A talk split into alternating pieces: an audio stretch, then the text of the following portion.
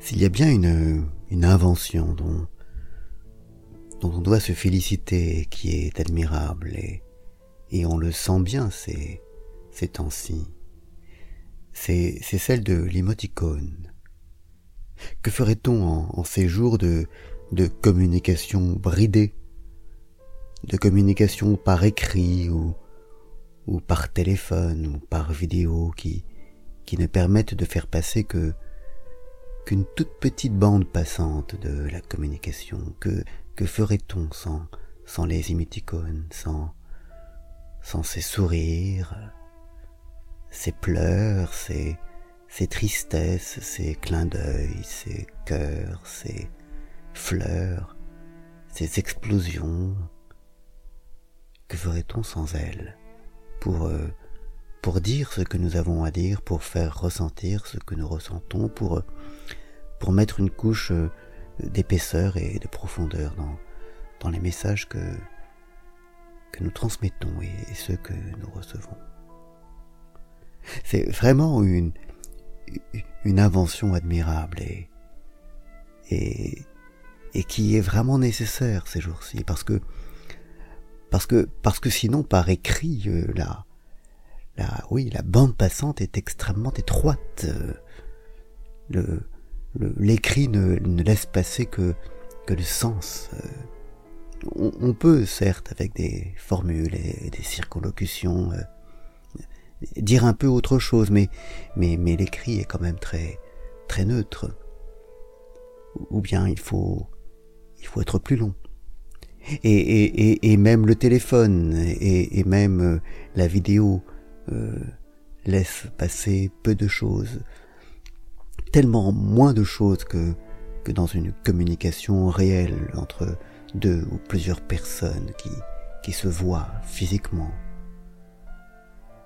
Ça n'est pas seulement, ça n'est pas seulement la, la voix qui, qui permet de, de mieux comprendre le sens des choses, la voix, l'intonation, son, son grain, la façon dont elle est ou non cassée, c'est, c'est aussi, c'est aussi tout le corps.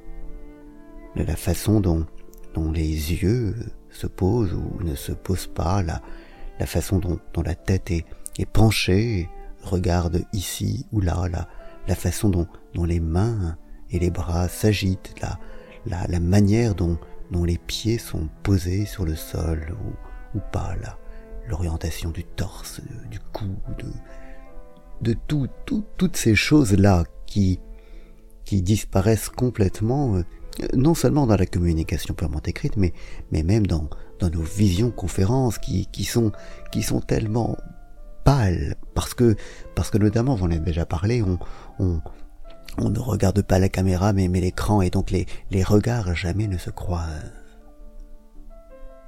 Il y a, il y a toute une, toute une richesse, comme disent les gens positifs, toute une épaisseur, comme, comme n'aime pas dire Katia, qui, qui se perd dans, dans cette communication et que, et que les émoticônes tentent de, de rattraper.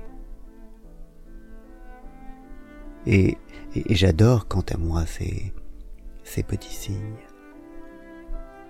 Alors bien sûr, il y en a qui, qui en abusent et qui ne communiquent plus que cela. Et c'est très étrange, ces, ces messages qui ne sont plus que des, que des suites d'émotions sans, sans plus aucun sens derrière. Mais, mais, mais utilisé à bon escient, c'est, ça permet de, de, de rendre son, sa fluidité, son épaisseur, sa richesse, euh, ou de créer même parfois une ambiguïté là, là où il n'y en aurait pas créer l'ambiguïté, c'est également très important parfois. Ça n'est pas le sens pur qu'il faut toujours communiquer. Parfois, il est, il est bon de, de créer l'ambiguïté parce que c'est dans l'ambiguïté que, que peut être l'ironie qui est, qui est quelque chose d'important. Tout ça grâce à ces, à ces petits signes colorés dont l'existence desquels Quant à moi, je, me félicite. Mais voilà, il ne faut pas sur ces sujets être trop sérieux. Bonne journée.